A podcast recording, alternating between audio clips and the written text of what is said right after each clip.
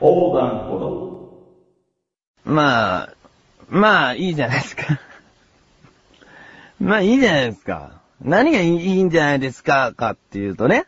えー前回あの、1日2食、朝と夜、夜は家に何かあったら、えー食べるという、えー基本的にはお昼は食べない。というダイエットをすると、え自分が言ったんですけれども、うん、まあ、ちょっと、えー、そうだないい言葉ないかななんていうかね、あの、漢字二つでこう表したいね。なんでしょうね。挫折？うん、挫折ですね。ダイエット挫折しましたね、これは。うーん。だから、あれでしょ少なめに食べてればいいんでしょ？一日三食を。なんかさ、横断歩道のもう一つの新ラジオ番組、お茶の味が、あの、この配信分と一緒に公開されているんですけれども、この配信分はその後に収録しているものでして、あの、ちょっとね、あの、小高のコーナーがあるんですけれども、そこで、あの、自分について、ダイエットで2食にするのは良くないと、言ってるんですね。これたまたま、たまたまなのかなたまたま小高が喋りたかったその項目がそれだったのか、俺に対する当てつけなのか。まあそれはわかんないんですけどね。というわけで、えー、ぶよぶよ行きましょう。第36回、なりますね。はい。菊池翔のなだらか向上心。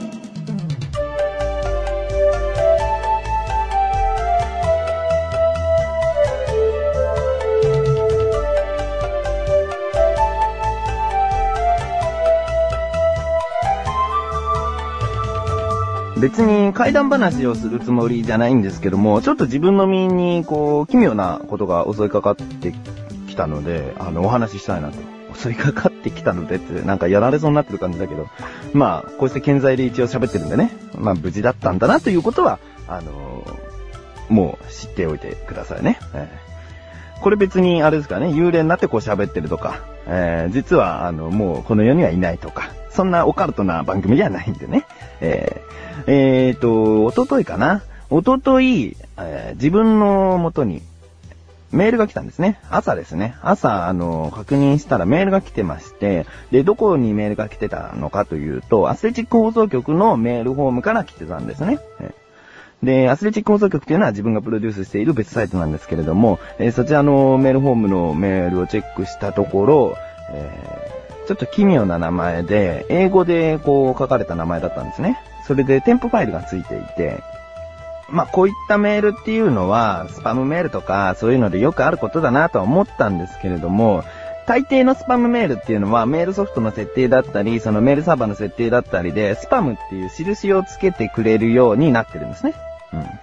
うん。で、そのメールにはついてなかった。なんで、あの、あ、ちょっと上等なスパムメールなのかなと思ってね。えーまあそんな感じでいたんですけれども、これをちょっとよく見てみたら、あの、添付ファイルはフラッシュファイルだったんですね。で、日本語名で後書きって書いてあって、で、まあ、すぐポンポンポンポンって開いちゃおうと思ったんですね。その時はクリックをいっぱい押したんで、あの、そのまま開くかなと思ったら、あの、フラッシュファイルなんですけれども、最後に、カッコがついてて、そのカッコが邪魔になってて、あの、フラッシュファイルが開けないようになってたんですね。だからそのカッコを外して開くってやればおそらく、あの、フラッシュファイルであればフラッシュファイルが開くと。うん。いう感じだったんですけれども、えー、なんか、まあ、一回開けなかったってなってから、ちょっと気になっちゃって、これどうなんだろうなとで、よーく見たら、もっと奇妙なことがあって、で、その受信メールは、送信された日時が書かれてるんですね。えー書かれてるんですねっていうのは、まあ、メールソフトが、こう、認識して、あの、来てるメールなんですよ。それが、日付が、あの、アスレチック放送局っていうのは8月8日に、あの、サイトが公開されたんです。で、そのメールは7月27日だったんですね。7月27日ということは、まだアスレチック放送局は、あの、世にページが公開されていないんですよ。ということはメールフォームにもたどり着かないんです。で、そのメールは、あの、直接で来てるわけじゃないんで、メールフォームから辿ってきてるっていうのはもうあからさまにわかるので、これどういうことだと。うん。まあ、ちょっと気にはなってたんですけれども、まあ朝、頭がよく働いていないということで、一回もう帰ってから、仕事して、まあ帰ってきてから、もう一回確認しようと思ったんですね。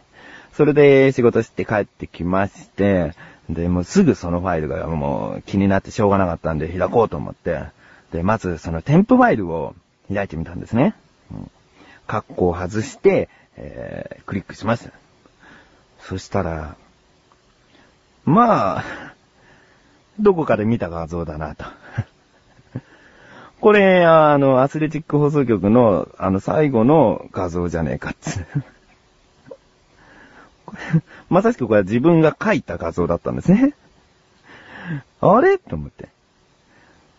そうすると、このメールは自分が送ったメールなんじゃないかっていう疑いが自分でかかってきたんですね。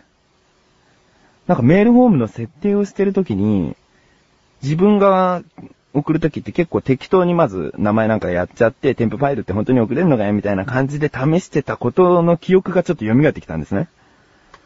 あ、これ自分かと。あ、なんだ、このメール自体自分じゃねえかっていうことはもう分かったんですよ。うん。思い出したんですよ。だんだんだんだんだんだん。うん。そんで、あ、そうかそうか、なんだよかった、なんでもないじゃんと思ったんですね。いや、でも待てよって。なんでこれ今日届いたんだと。これ確かに今日の朝に、あの、メール送受信ボタンを押して届いてきたんですよ。うん。でね、まあいろいろそのメールサーバーとかそういうところの、えー、不具合が発生してこういうことが起こってんのかなっていう確率はありますよ。でも横断歩道も同じところ使ってるんで、それは共通して不具合が起こってもおかしくないんですけどね。まあ、ちょっとこればっかりは自分の中でこうスッキリしないまま、なんで今頃このメールだけ今更届いたのか。それは、まあ、解決してないですね。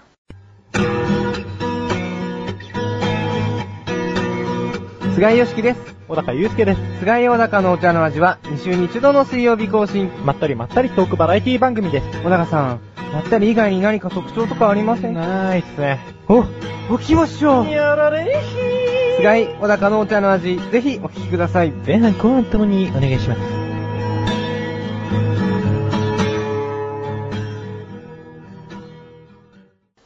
夏なんで、ちょっと怖い話チックなものもいいかなと思ったんですけれども、まあ、怖い話ではなかったですかね。うん、こうね、一人で、こう静かな場所でね、収録してるっていうのも、ちょっと気味が悪いところありますよ。えー、後ろになんかあんじゃねえかと思ってね。でも、こう、すぐにこう、バッバッなんて振り返れない状況ですから、うん、まあ、気を取り直して、コーナーに参りましょうか。えー、自力80%。このコーナーでは日常にある様々な疑問や質問に対して自分で調べ、自分で解決していくコーナーでもあり、リスナーの方からのご相談やお悩み解決していこうというコーナーです。えー ここの文章って、あの、あれなんですよ。台本別にないんですよ。こう頭に入ってるんで、こう早口で言ってるんですね。えー、今回もちょっと自分から疑問なんですけれども、あの、疑問がやっぱり最近、あの、頭に浮かんでこないんですね。浮かんでこないから、こう疑問ってね、まあ、単純なところでいいんだよなと思いながら、こう疑問疑問疑問疑問と思って、こう頭の中こうね、何かないかな、何かないかなと思って。そしたらほんと単純なところに、あの、ぶつかっちゃって、リンゴってなぜ赤いのっていうね。リンゴが赤いから赤いんだよって終わっちゃうかと思いきや、こうネットでちょっとね、調べ物していましたら、別な、ちょっと科学的な答えがあったので、今回これについて解決していこうかなと思います。今回は、リンゴってなぜ赤いの？ここからが答え。私たちの目の中にある網膜には、えー、超波長、中波長、単波長、それぞれ赤、緑、青、光に反応する3種類の霧状態細胞があるため様々な色を感じることができますと。この3種類の色の光、RGB。よくパソコンとかその画像を加工したりするときに RGB って出ますよね。レッド、グリーン、ブルーですね。これは、えー色光の三原色と呼ばれています。うん人間の目で認識できる色は、加齢や感性などによる差はありますが、なんと、750万から1000万色とも言われています。人間の目だけでこれだけの色を判別できると。うん私たちは、単波長が多い光を見たときに、青いと感じ、中波長が多いと緑を、強波長が多いと赤を感じます。なので、光がリンゴに当たると、リンゴの表面では、単波長、青の光と、えー中波長、緑の光が吸収され、長波長の、えー赤い光ですね。赤い光が多く反射されます。この赤が、あのー、長波長というのが多い光が目に届くことで、えー私たちは目の前にあるリンゴが赤いと感じるのです。うん。だから、目っていうのは、もう人間の言葉じゃないですか、結局赤、青、緑っていうのは。だから、人間が結局決めてるんだけれども、共通して、あの、人それぞれ見てもこれは赤と呼べるっていうのは、こういったところなんですね。えー長波長、中波長、単波長と。こういうもののバランスで色の判別をしていると。いうことですね。で、ここからちょっとあれなんですよ。えー、リンゴが赤いからというよりも、私たちの中にある視細胞が赤の色を感じ取っている。人間のようにデリケートな視細胞を持たない猫や犬には、赤いリンゴもグレーに見えてると言われています。ここちょっとね、驚いたんですよ。そこのサイトでボタンを押すと、犬の目線、人間の目線をこう切り替えれるんですね。そしたら、犬の目っていうのは、あの、グレーですね。白黒写真にあるグレーで、こう、何もかもが見えている。と、まあ、言われていますですからね。人間が実際犬の目になって、こう、色を判別する実験ができるかって言ったらまだできないですからね。うん。で、グレーの世界ですよ。グレーの世界って自分が小さい頃に思ってたやつですね。小さい頃って昔の写真が全部グレーだから昔はグレーの世界だったんだと思ってましたね、自分は。ええバカにしていいですよ。うんと、まあ、こういった感じで、今回は、リンゴってなぜ赤いの？それは人間に共通する、えー細胞があるからですということですね。えーこのように、えー本当に単純なところで結構ですのでね、日常にある様々な疑問や質問に対して自分で調べてまいりますので、えーメールフォームより、なだらか向上心を選択して、どしどしご投稿ください。以上、自力80%でした。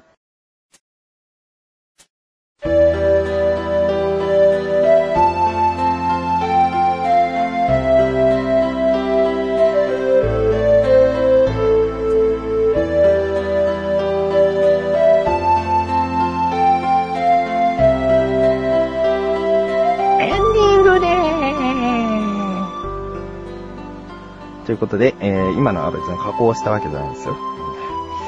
たまにはね、えーちょっと気分をね、変えてエンディングですなんて言いたかったなーなんて思って、えー、最近、最近というかまあ今の今まで、こう、お茶の味、こう新メンバー加入、いろいろと準備がありまして、えーお茶の味とは、あの、冒頭でも言いましたけれども、ラジオの新番組です。ワンルームが終わったので、代わりに引き継いだ番組が、こちらのお茶の味という番組になっております。